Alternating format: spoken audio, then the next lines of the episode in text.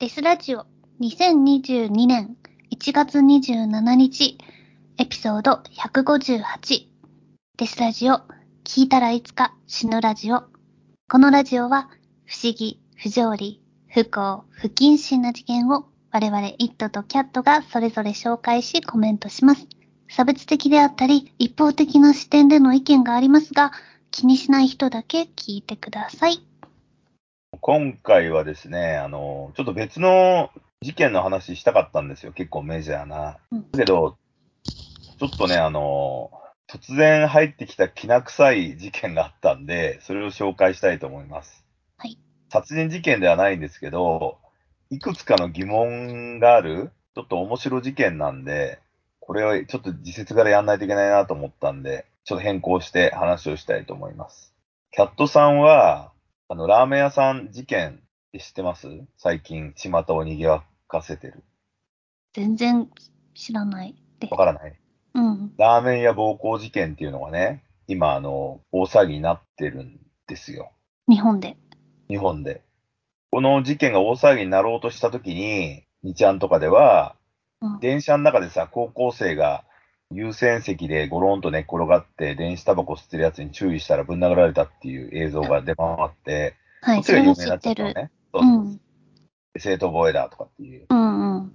あれもちょっと面白い、きな臭い事件なんですけれども、それよりも、ちょっとこのラーメン屋事件っていうのが面白すぎて、ちょっと考えることが多すぎて、今回ちょっと紹介したいと思うんですけれども、はい。週刊文春が記事にして発覚した事件なんですね。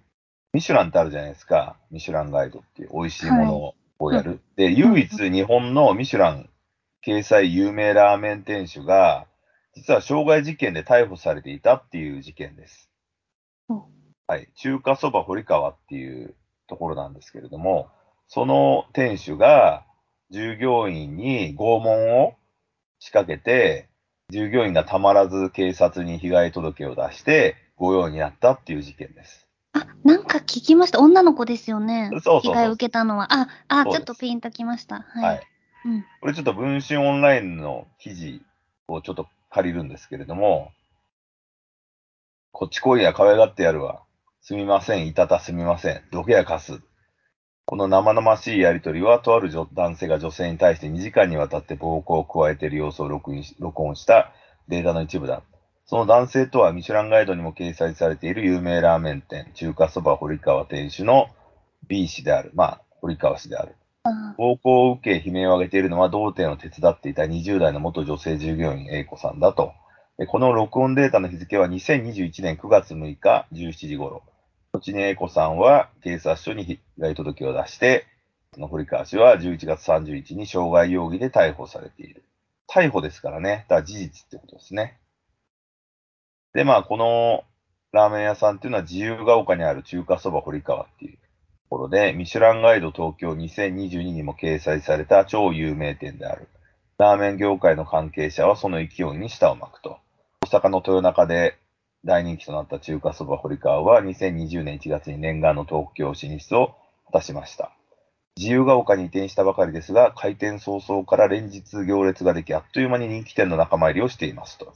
大阪時代から食べログ100名店ウエストに選ばれるほどの人気店でしたが、東京移転後もトライラーメン大賞2020から2021の新人賞2星部門で1位になり、さらにミシュラン初掲載、今一番勢いのあるラーメン屋の一つと言えます。その中華そば堀川の店主、堀川氏はなぜ女性従業員の A 子さんに必要な暴行を加えたのかと。で、ここからがね、ちょっとね、面白いんですよね。A 子さんが中華そば堀川で働くようになったきっかけは、マッチングアプリだったと。ええ Tinder とかペアーズとかだと思うんですそよ。こは知らなかったね。そう。で、A 子さんと店主の堀川氏は、2021年8月頃にマッチングアプリで出会い、意気投合って書いたんですね。意気投合ってどういうことだと思います？意気投合って。なんかマッチしたんだ。あの、キャットさんってマッチングアプリってどういうイメージあります？いや別にそんな悪いイメージないですよ。コロナだし出会いがないから。そう、なんかいいね、んじゃない？女性陣はね、みんなマッチングアプリを進めるんですよ。俺なんか、そのマッチングアプリで飲み屋で飲んでる人たちと何組か話したんですけれども、大体それってみんなね、肯定派なんですね。やるべきだ。うん。全然いいじゃない。だって出会いがないんだから、こういうので出会うのに何の問題があるのっていうわけよ。うん。なんか実際にそれで付き合ってる人も周りにいたりする。あ、そうですか。キャットさんはやろうと思います、もう私はやんないけど、え、なんでやんないあの、独身だったらやるかもしれない。ああ。やれる状況だったらやるってこと？そう、まあ、今のパートナーがいなければ、出会出会うことがなければやってたかもしれない。うん。あ、そうなんだいいんじゃ。俺ね、なんかあの、そういうふうに思わないんですよ。俺は。へえ。まあ危ない。殺さいや、れるから。えー全然全然危ないとか殺されるからじゃないんですよ。要するに、それって、そういう能力がない人たちが、それを使ってるってことでしょ？人と出会う能力がない人が。うん。あの、俺結構思うんですけど、ある種の特殊な趣味持ってる人たち、だからこういうトゥルークライムの趣味の人が、マッチングアプリでトゥルークライム好きな人に会う確率って0%だと俺は思ってて、えー、そんそういうふうになことなく。ないですか？だって好いきなやいやいや、ことのそんなことは。俺はある。いやいやいやいや、そんなことは俺はあると思ってて、うんなんでかっていうと、ある種の趣味を突き詰めると、そんなもの使わなくても、別の SNS で、例えばあの、ツイッターとかで常に情報を発信してるから、そういう人たちって、ある種の情報、趣味を突き詰めると、そこでコミュニティができるんですよ。まあ、だから、Twitter Tinder とかとか使う必要ないんですよ、そう。うん。常に発信してるから、そこで、じゃあオフ会やりましょうとかができるわけですよ、DM とかで。会いましょうとか。うん。それってさ、な、なんでかって言ったら、情報を発信できる立ち位置まで行っちゃってるからなんだよね。ある種の趣味を突き詰めてる人って。インプットを大量にしてるから、アウトプットができる。こういうディスラジオ我々がやってるのは、インプットをしてるからじゃないですか。うん。だからアウトプットを、まあ、ツイッターでも何でもいいですよ。YouTube でも何でも。そういうのをや、もうそこまで行っちゃってる人って、出会い系を使う必要がないじゃん。うんだってファンがめちゃめちゃつくんだから。そこからチョイスすればいいだけで、もしくはですよ、自分と同じぐらいの情報量をインプットしててアウトプットできる人同士だったら、さらにねもっと親密になるじゃないですか。情報の交換ができるから。うん。だから趣味で、趣味を生きてる人は別にその、マッチングアプリ使う必要がない。マッチングアプリであったとしても、自分より全然能力ない人に決まってるんだから、そんなの。うん。そこで結論出てるでしょ。うん、まあ確かに。私もパートナーにはカーニバルコープスのライブで知り合ったから、そういうことが好きな人はそういうとこで出会うってことだよね。そうです、そうです。だから趣味人だったら趣味で出会うんで、だから今ちょっとキャットさんが口走ったみたいに、例えばその、ペアーズでもな、まあ何でもいいですけど、Tinder でも、トゥルークライム好きですって書いてる人で、お、トゥルークライム好きだったら仲良くなりそうっていう風に思わせるキーワードがあるんだけど、そんなの、そんなの書く時点で能力がないってことなんですよ。ちょっと好きです。生理的に好きですとか言っちゃうような人たちなんですよ。調べてない人たち。うん。めっちゃ調べてて大好きだったら、そんなところで出会い求めるよりも、ツイッターとかでトゥルークライムで検索して発信してる人に声かけりゃいいだけじゃんっていうことじゃないですか。うん、うん。まあだ確からに。か超レベルが低い低い人たち、実は初心者なんですみたいな人たち同士が出会うのには使えるんだけど、やっぱ趣味を全うしてる人は全く意味がないなって俺は思ってるんですよ。うん、まあ確かに趣味が好きな人は趣味のところで出会ってるもんね。まあデスメタルだとかそういう特殊な音楽だったら、そこのコミュニティがもうあるもんね。出来上がってる。うん。そうで、トゥルークライムだったらそうだし、あと映画とかもそうなんですよ。うん。映画とかさ、あの、あと、え美術鑑賞とか、本好きってさ、ライトな層が広いから、その、マッチングアプリだったら機能しやすいんだけど、でもやっぱりコアな人たちはそっち使わないと思うんだよね。趣味の集いで発見した方が一番手っ取り早いじゃん。うん。あと、外見を気にしなければ。うん。だから、じゃあ、マッチングアプリってどう機能するかって言ったら、そこをどんどん省いていくわけじゃん。趣味とかも結構どうでもいい要するにちょっとライトな感じで、一緒に映画見に行ったりとか、一緒にカフェ行ったりとか、一緒に飲み相手が欲しいとか、うん、うん。その究極の目的は何かって言ったら恋人作りで、恋人作りじゃなくても、やれる相手がいればいいっていうことだよね。うん。究極的に言っちゃうと。だからそのために機能してるものであって、特にあの、趣味が合うって言ってもさ、本当に、だからライトな方だよね。ディープな方ではないっていう。だからイエスマンまあまみたはその趣味がない人も多いからね。そなんか映画、音楽、旅行みたいな。その、あんまり別にこれに命かけてますみたいな人じゃない。う。うん。でも、逆にさ、まあそんなやつとは、そんなやつと会って何になんの？っていう。いや、でもそういう人同士が。いや、だから、だから、それは、だから今言ったじゃん。そのライト層同士がくっつくのは構わないけど、私とかキャットさんは使う意味ないでしょっていうことです。うんうん。そんなやつと会って何も得られないじゃん。でしょ？うん。だから、マッチングアプリを使う奴らは趣味とかが何にもなくて、要は自分が、あの、顔が好きだとかって思えるような奴らを探すってことでしょ？うん。究極的に言うと。だから俺マッチングアプリって全然使う意味ねえなと思ってるんだけど、こそれでですよ、ちょっと話を戻しますね。その、中華そば堀川の店主が A 子さんと出会うようになったきっかけは マッチングアプリだったってことですよ。はい。ということは、A 子さんは、結構俺考えるとこなんだけど、別にさ、ラーメン屋で働きたくてマッチングアプリしたわけじゃないじゃん。うん、絶対違うでしょ。絶対違うでしょ ということは一体何かって言ったらさ、あの、要するに多分金持ってて、イケメンのやつと出会えればいいかなっていうようなのが漠然としたところであると思うんですよ。マッチングアプリで会うんだったら。で意気投合ってなんだよって話でしょ意気投合イコール何かって言ったら多分その、ここら辺は邪推だけど、多分性行為含む何かっていうのがあったんだと思うんですよ。うんうん。は含まなくても。うん。それで濃厚接触。そうそうそうそう、濃厚接触近いところはあったんだろうなっていう。で、男の方が大体がっつくじゃないですか、そういうのって。うん。女性の方は基本的に受け身になりがちだから、顔が良くて金持ってるんだったらいいかな、みたいな。顔が許容範囲で、まあ男の場合は多分金を大量に見せればさ、そういう人たちは、こう、寄るじゃないですか。あとは、権威俺ラーメン屋のオーナーでさ、とか言って、すげえ有名なラーメン屋なんだよ、とかって言ったら、多分、あ、すごいとか、うん食べに来てよとか言ったら行くみたいな。そういう感じで、要するにあの、マッチングアプリで男側が女性に対して罠を張りやすいっていう、嘘を言いやすいっていうのがあるじゃないですうか。んうん。権威主義的にさ。それを多分やったのかなと思うんですよ。で、堀川氏が語る仕事論などに尊敬の念を抱いた英子さんはさ、これも変な話ですよ。仕事論に尊敬の念を抱いたってさ、ラーメン屋で売れてるぜっていうのに対して、すごいって言ったってことだよね。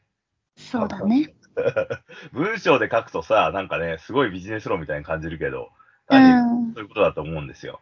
それで、すごいすごいってなった英子さんは、その堀川氏の店で働きたいんです、私もじゃあって伝えたと。はい。それで堀川氏はそれを受け入れて、翌月の9月から使用期間として働くことが決まったと。これ結構、結構ライトな感じじゃないですか。要するにはいラーメン屋でめっちゃ売れてて、ラーメンも美味しくってお金も稼げるよっていうところに、なぜかだよ。そんな売れてる人にマッチングアプリで出会うっていうのも変な話でしょうん。思いません？だって、うんラーメン屋でめっちゃ売れてんだから、ラーメン屋コミュニティがあるはずじゃないですか。うん。そこで見つけりゃいいじゃん、パートナーなんて。うん。そうだね。有名な人だもんね。ミシュランに乗るぐらいの超有名人ですよ。うん。それがなんでマッチングアプリで女性を漁ってんのって話じゃないですか。うん。まずここに私はね、ちょっと、あれ？って思ったわけですよ。不思議だなっていうふうに。だから、この時点で考えられるワードって何かっていうことは、多分この人ラーメン屋で嫌われてんだろうなってことじゃん。コミュニティで。うーん。そうマッチングアね。プリを使用しなくちゃいけないほどの人手不足っていうか、人間に会えないっていうことでしょ？うん。だから、あれって思ったわけですよ。どんどんこう紐解いていくとね、こういう内容を。うんうん。まあ、これが A 子さんにとって、要はあのー地獄行きの列車に乗っちゃったわけですよね。そうですね。うんはい。そして A 子さんが初めて中華そば堀川に出勤したのは9月の3日と。出勤初日にもかかわらず、店内には堀川氏と A 子さんの2人だけで、調理は堀川氏が担当し、A 子さんは主に接客を任されることになった。初日から堀川氏の A 子さんに対する行動は異常だったというと。私が堀川の指示通り完璧に動かないと、堀川はすぐに不機嫌になったと。コミュニケーションがうまく取れている感覚がなく、営業中からずっと説教が続いてました。細かいミスでも、なんでそうしたん？は？端的に伝えてくれ。と、常に高圧的な物言いで詰められた。怒りのポイントも異様に細かく、店に置いてある記名表を記入表と間違えてしまったり、テーブルを吹く出した付近ですね。それの置き場所がほんの数ミリずれただけで激怒する。営業中から怒られっぱなしでしたが、閉店後はそれがエスカレートしました。閉店した16時から翌日の仕込みが終わる21時くらいまで、あれもダメだった、これもダメだったと言われ続け、お前は生きてる価値がないよなどときつい言葉もありました。結局21時頃に会話できんから帰れと言われて帰らされました。初日からこの人やばいかもという感覚はありましたと。ここでね、なんかあの LINE のね、写真が貼ってあるんですよね。スクショがあって。次って書いてあって、明日来るんかって書いてあって、で、その英子さんが行きたいですって書いたら、昨日と同じような時間に来て、かしこまりました。日記、日曜の記名表のことちゃんと見といて、つって、はい。ビビってる感じ出すなよ、絶対っていう。で はいっていうふうわー。うわー、こんなのが1日目だったら絶対に二度と行かないよね。でしょ？二度と行かないんだけど、二度といまた行くっていうのは、その多分マッチングアプリの中で何かがあったわけですよね。多分男女の関係になってたのか、なんか写真撮られてたりしたのかな？はわからないけど、写真撮られたら多分写真撮られたって言うと思うんだけど、多うん分金と体を交換したのかわかんないですよ、それは。なんかはあったんでしょうね。離れられない。うんあるいは、その、ビビっちゃって、本当に。あの、まあ、これね、ちょっと後から出てくるんだけど、お前に親とかで呼ぶぞとか言ったりするんで、後にね。でも初日にこの時点で離れられなかった何らかのじ理由はあったんでしょうね。逃げられなかったっていう。うんかわいそうに。うん。それでもまあ、初初出勤翌日の9月4日、英子さんに堀川氏から、明日来るんかっていう LINE が届いたと。で、3日の閉店後、前日の閉店後に5時間罵声、5時間だよ、罵声を浴び続ける中で、堀川氏にどうせもう来らんのやろ、無責任なことすんなよって言われてた英子さんは、断ったらまた説教されると怖くなり、行きますと返信した。そして2度目の出勤となった9月5日、英子さんは開店1時間前の午前10時から堀川氏と2人で開店準備を進めていた。そして事件は開店わずか10分後に起きたと。この日も3日と同じで、堀川とは話が通じてる感じがしませんでした。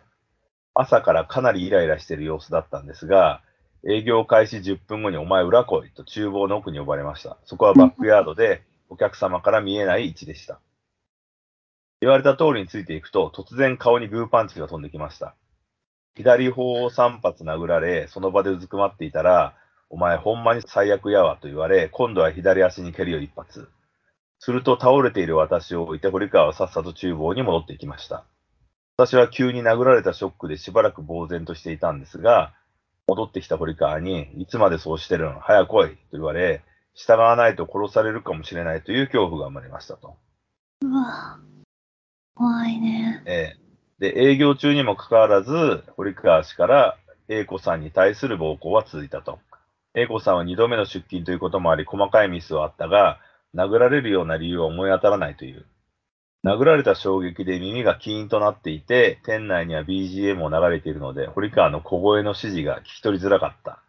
そんな状況だったので反応が遅れてしまうことがあり、聞こえんかったら聞き返してくれればいい。もう一度お願いしますと聞き返してくれたら普通に言うよって言われました。で、その通りに、もう一回お願いしますと言ったら、お前ちょっと裏来いって裏に連れてかれて、お前何回言わすんとまた殴る蹴る。堀川の言っていることが全然理解できず、途中からは理由もよくわからなくなっていました。私を裏に呼ぶときは毎回シャドーボクシングをしていて、それも怖かったです。最悪。ね。それで、英子さんが殴られてる間も、中華そば堀川には行列ができて、外には待ってるお客さんが数多くいたと。それでも、堀川氏はラーメンを作る手を止めて、接客中の英子さんを A から来いと裏に引っ張っていき、まるで殴ることを優先しているようだったという。堀川は傲慢な性格で自分が一番正しくて偉いんだと思っている様子でした。私だけではなく、お客様を見下すような言動もたびたびありました。口コミサイトで店主の態度が悪いとよく書かれていますが、実際自分が気に入らないお客様には平気で舌打ちをしますし、うちのラーメン食べても味がわからない客なんだから、という発言には驚きました。ここもね、またね、意味深なところで、口コミサイトって一体何かっていうところですよ。口コミサイトってあの、食べログとか、初期の頃やった Google 口コミってあるんですよ。はい。店に対して。これね、すごいのが、食べログって多分堀川って食べログに金払ってるから、ネガティブ口コミって出ないんですよ。え、そんなことできるんですか？お金払ったらお金払うとできる。そう。食べログはね。えー、そうなんだ。そうなんです。だから3.8以上の点数ついてるところはみんな食べログにお金払ってるらしいんですね。お金払わないとね、そこから点数が上に行かないんだって。うーん。営業がかかってくるんだって。お金払ってくれたら点数も上がるし、ネガティブな口コミは全部削除しますよっていう。怖い世界。うん。それで Google 口コミはそういうのないのね。うん。だから言ってたよね。そう、Google 口コミの方が書けるんだけど、だから、この事件があった時に、Google 口コミの方は、ものすごくこう、罵詈雑言が書かれ始めたわけよ。星が1個になっ。て。それであの、Google 口コミって自由に書き換えられるから、なんかあの、暴力中華そば、堀川組とか書かれたり、店名をいたずらで変えられたりしてたの うん。面白いんだけど。それでもう徹底的にメタメタに書かれたわけよ。で、その罵詈雑言じゃなくて、本当にその堀川でラーメン食った人たちの真摯な感想もあったのね。はい。店主が、あの、やたら怒るとか、あの、並ぶラインみたいなのがあって、そのラインから外れてるだけで、ものすごいもう、ギャーギャーギャーギャー騒いだり、え、それは事件発覚する前に書かれてそう、発覚する前、そう。常にラーメンがイライラしてるとか、うん。あとなんか、ラーメン作って並んでて、もう混み合ってるのに店主が、いちいち口でゆっくり説明するんだって。だから別に説明しなくていいよ、ラーメン作ってくれよって言っても、は？とか言ってもう一回言い直したりとか、ちょっとやっぱおかしな感じだったんだって。うん。だからなんかもう行かないとか、ね、ラーメンはうまいかもしれないけど、店主の態度最悪とかっていろいろ書かれてたわけですよ。だけど、その、今は Google 口コミも、その悪いネガティブ口コミ全部消されちゃったのね。なんでかわかんないんだけど、別に、しょうがないじゃんね、それね。うん。こういうことをしたんだから。だけど、ラーメン屋としての文章じゃなくて、こんなしょうもないやつ消えろみたいな風に書かれてるから、Google 側が消したんだよね、きっとね。あまあ、ちょっとだからその辺謎だなと思ってて、Google 口コミがさ、消せるようになっちゃったら食べること一緒になっちゃうじゃん。ーうん。だから、ちょっと危機感をそれは俺は感じたんですね。真のさ、あの、そのお店の状況なんてわかんなくなっちゃうじゃん。うん。ネガティブアプローチだって別に書かれててもこっちとしてはいいわけじゃん、別に。それを見て行く行かないを決めんだから。で、嘘を書いたりしたとしても、いい口コミの方が勝ればさ、やっぱり、その、悪い口コミとかは嘘なんじゃないの？ってこっちが判断できるでしょ？うん。だからそういうのを全部残しておいてほしかったなと思ったんですけど、うんまあ今ね、その Google 口コミだと堀川は書かれてないんですよ。消えちゃってて。こんな感じですね。はい。そして、えー話は戻りますが、5日は11時の開店から16時の閉店まで、英子さんは約5時間にわたって断続的な暴行を受け続けた。しかし、営業終了が近づいた頃、堀川氏はさらに衝撃的な発言をしたと。堀川は私に対する怒りを抑えきれない様子で、もうすぐ営業終わるから、ほんまに楽しみにしとけよ。パーティーするからな。と笑いながら言われました。閉店が近づくとラーメンを作っている時も、もうすぐやな。楽しみやな。パーティーやな。とボソボソつぶやいていました。私は、え何？えー、こいついくつなんですか？若いよ、確か。30歳ぐらい。ちょっと待って。あ私は、堀川のパーティーという言葉に嫌な予感はしていましたが、閉店後にその意味を思い知りました。そして、中華そば堀川の閉店後、英子さんをさらなる地獄が待っていたと。うん。はい。で、えー堀川は私を殴る時間のことをパーティーと呼んでましたと。9月5日の営業終了後に最後のお客さんが出ていくと同時に堀川は作業を止めて、厨房で私のことをいきなり激しく殴り始めたんです。私の体感としては2、3分ぐらいずっと。倒れても暴行は止まらず、もう上下や左右の感覚もなくなって、どこをどう殴られたのかもわからないくらいめちゃくちゃな状態でした。うわ一度暴行が収まった後に A 子さんは片付けを始め、堀川は翌日の仕込みに着手したと。残っている作業を片付けないとまた殴られるのではと怖くなった A 子さんだったが、堀川の行為はエスカレートしていった。私がコップを拭いている時に堀川が、この熱々のフライパンお前につけていいかとチャーシューを焼いていたフライパンを持って近づいてきたんです。怒っているんだけど、楽しそうに笑ってもいる顔が怖くて、本当にやられると思って走って店の入り口のドアを開けて逃げようとしました。すると堀川がすごい剣幕で、何してんねん、早く閉めろ、外から見えるやん、台無しにするつもりか、と追っかけてきました。堀川に腕を掴まれて、外に出ることはできず、扉と鍵を閉められて店内に連れ戻されました。フライパンを熱が伝わるぐらい顔に近づけられて、その間もほんまに最悪と繰り返していました。あまりの恐怖に震えが止まりませんでした。その後も殴る蹴るの暴行が続き気持ち悪くなってトイレに駆け込んで吐いてしまいました。吐き気はどうにか収まったものの厨房に戻るのを躊躇していた英子さんに堀川を追い打ちをかけるように、なぜか卵を全力で投げつけてきたという。割れた卵の掃除をしたのも英子さんだった。さらに堀川は物理的に殴るだけじゃなく、精神的にも英子さんを追い込んでいった。この辺がね、ちょっとシリアルキラー感があっていいんですよね。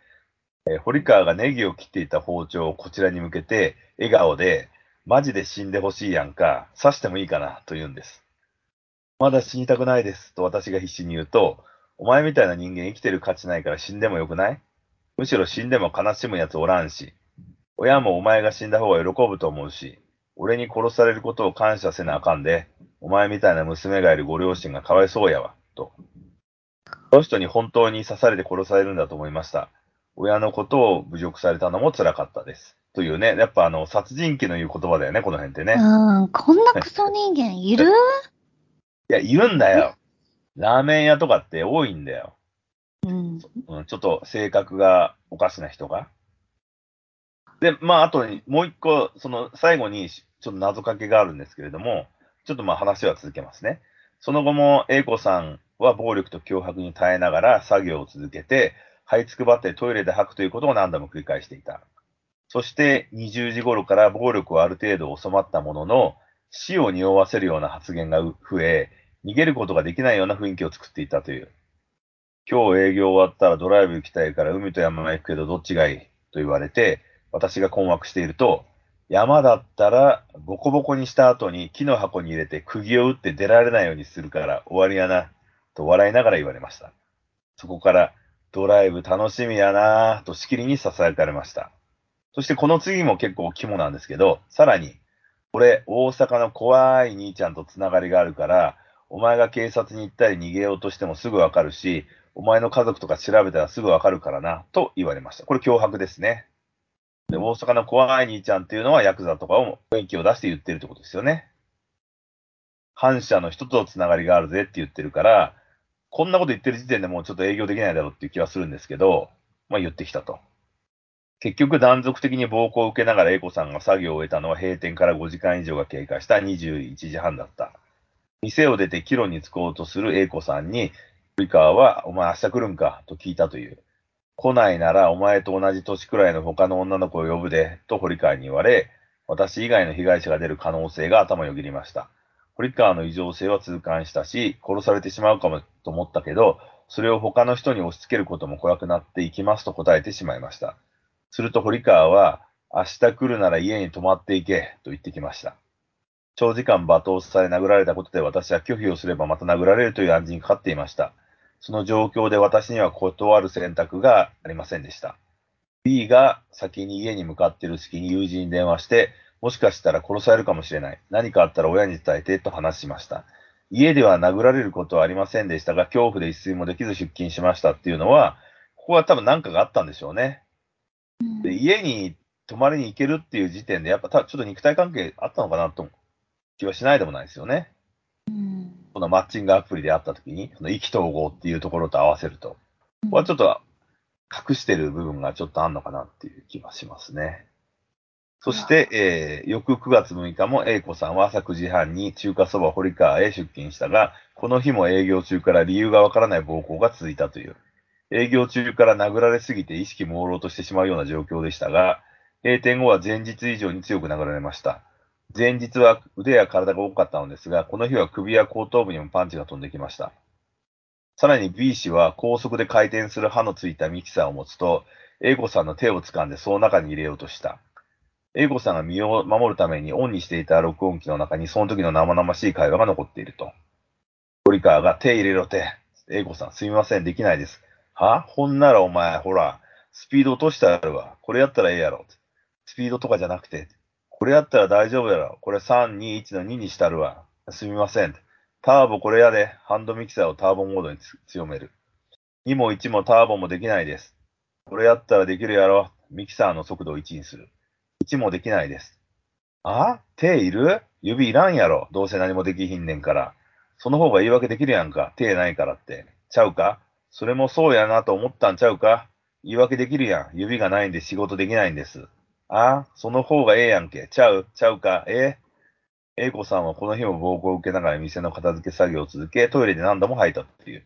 18時頃に店を後にするまで、堀川からお前が悪いと言われ続け、一種の洗脳状態になってしまっていったと振り返る。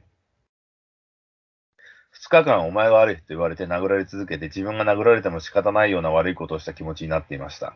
後から振り返ると全くそんなことはないのですが、6日の後にすぐ通報しようと思ったのですが、堀川の脅迫を思い出して怖くなってしまい、自分や家族が報復されるのではとも考えました。逃げたり通報したら殺されると思ってしまうほど肉体的にも精神的にも追い詰められていました。それでも勇気を振り絞って翌日に警察に相談に行き、友人にも相談して被害届を提出しましたと。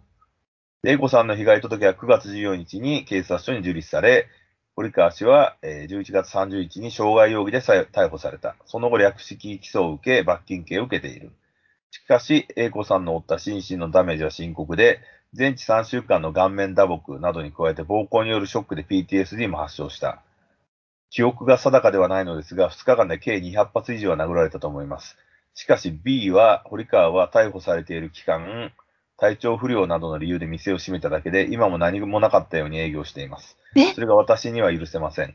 堀川がラーメンに命を懸けてきたのはわかりますが、私は今でも悪夢で夜うなされるような状態が続いています。今後、堀川に対して民事裁判を起こそうと思っていますと。今ね、これ書いてある時はやってたんだけど、あの、口コミとか、あと、あの、うん。YouTuber とか、2ちゃんとか、5ちゃんかの人たちが、その堀川にふざけていって、怒るかどうか試しに行ったりしたから、あとこの文春の記事が載ったから今閉まってますね。多分営業再開しないような気がしますね。今現在は閉まってる。へで。で文春オンラインの取材班は1月6日に事実確認のために堀川氏に声をかけたと。その時は事実関係を否定していたが、後日弁護士から以下のような回答があった。逮捕・起訴されたことは事実です。堀川氏は本件について深く反省しており、今後一切このような行為を行えないことを誓っていること。また本件について被害者の女性に対して適切な形で謝罪したいと考えているとのことである。スパルタの域をはるかに超えた暴行事件、どんな幕引きが待っているのだろうかというところまで、えー記事が書かれておりました。で、えーまあ、めちゃめちゃね、その口コミで叩かれたりしてる、今お店休業してんですよ。あと、ちょうどね、オミクロン株のコロナ禍があったから、まあ、閉めんのも自由ですけど、これ再開難しいですよね。うん。まで言われたら。でね、この人、これ、ちょっと名誉毀損になるかもしれないんだけど、ツイッターで、あの、福岡で裏垢作ってて、家出の女子中学生とかに声かけてたっていうええや疑惑もあばるんですよ。うん。それいや、がでも。それってさ、そういうことじゃん。要はマッチングアプリで女性と出会うっていうことはそういうことでしょ。うん。うん。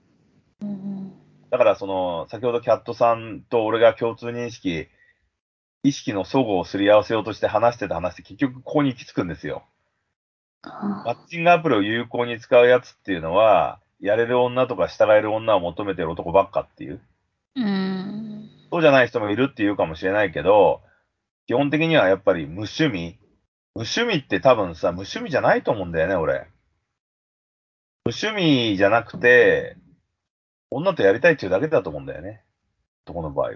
まあ、それは多いでしょうね。はいまあ、で女性の場、そうん、女性の場合の無趣味も結局そうでしょ？金持ってて、自分が許容範囲、あるいはかっこいいと思ってる顔のルックのいいやつと出会いたいっていうことですよね。うんそれをマッチングアプリで出会、知り合わない人と出会えるっていうぼやかした言い方してるだけなのかなっていうふうに思います。で、事実、俺が何人かの、その男女のマッチングアプリで、まあ昨日もいたんだけど、飲みに来てるんですとかっていう人たち、あと、マッチングアプリを異常に肯定する人たちって、無趣味なんですよね。うんうん。で、男の方は嘘をつくわけですよ。嘘をつかない奴もいるけど、俺が笑ったのは、映画監督ですっていう奴がいたんだって、その、うん。プロフィールに。うん。興味湧くじゃないですか、女性は。はい。自分がひょっとしたら映画に出れるかもっていうふうにしたりもするでしょ？うん。それであったらいろいろまあ、こういう映画撮ってるっていうふうに言われて、で、やたらこう、その人の家の近くで飲もうって言われたりして、もうそんなの絶対セックス誘ってるに決まってるんだけど、それをまあうまく言ったらそいつの性格がめっちゃ悪くって、ダメだと思って帰ってきちゃったって言うんだけど、俺らからするとさ、映画監督なんて言ったら別に映画か、映画コミュニティの人を食えるわけじゃん、自由に。偉そうなところでいられんだから、うん。役者で頑張ってるんですとかっていう奴らと飲み行ったっていいわけじゃない。うん。そうじゃないのにマッチングアプリで女性と会いたがるって何なのって話でしょまあそれって業界から嫌われてるやつじゃんって話になると思うんだよね。まあね。うだからん。結構ね、その辺って答えが出てくる、現実的な部分を見せると、冷めるっていうか冷えるっていうかさ、いや、そういうクズじゃんとかってなるよね、やっぱね。思いませんか？だって。例えばデスメタルコミュニティに俺らがいて、デスメタルじゃない女子と会いたいと思うって話だよね。うん。そっか。何のために会うの？って話でしょデスメタルをいい音楽だよって、その何も無趣味の女性にこの押し付けたいっていうこと？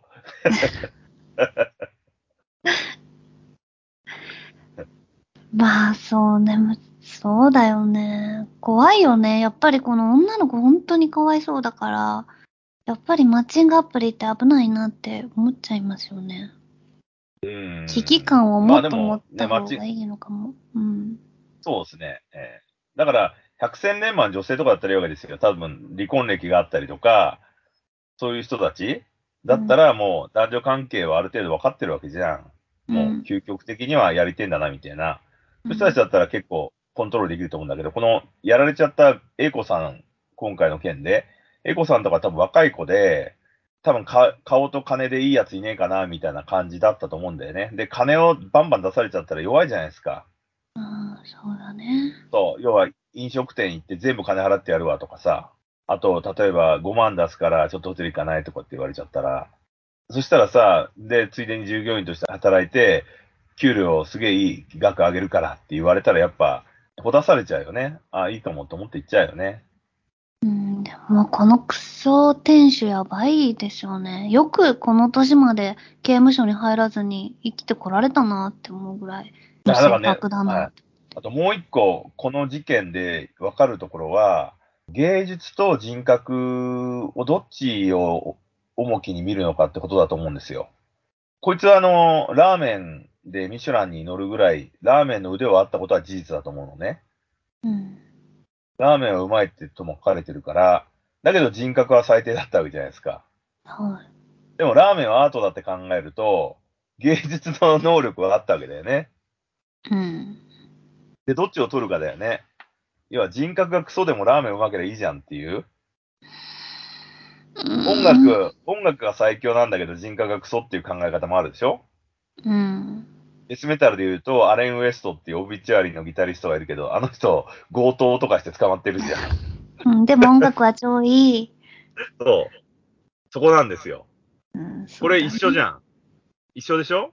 うん、そうだね。まあまあいいんじゃない？ラーメンやるならやるで。でも、でもね、周りとの関係は築けないだろうから。